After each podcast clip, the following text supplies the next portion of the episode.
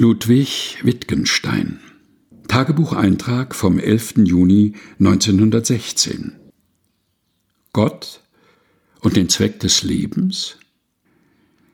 Ich weiß, dass diese Welt ist, dass ich in ihr stehe, wie mein Auge in seinem Gesichtsfeld, dass etwas an ihr problematisch ist, was wir ihren Sinn nennen, dass dieser Sinn nicht in ihr liegt, sondern außer ihr, dass das Leben die Welt ist, dass mein Wille die Welt durchdringt, dass mein Wille gut oder böse ist, dass also gut und böse mit dem Sinn der Welt irgendwie zusammenhängt.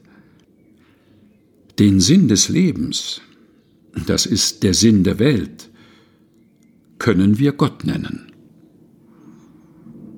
Ludwig Wittgenstein Tagebucheintrag vom 11. Juni 1916 Gelesen von Helga Heinold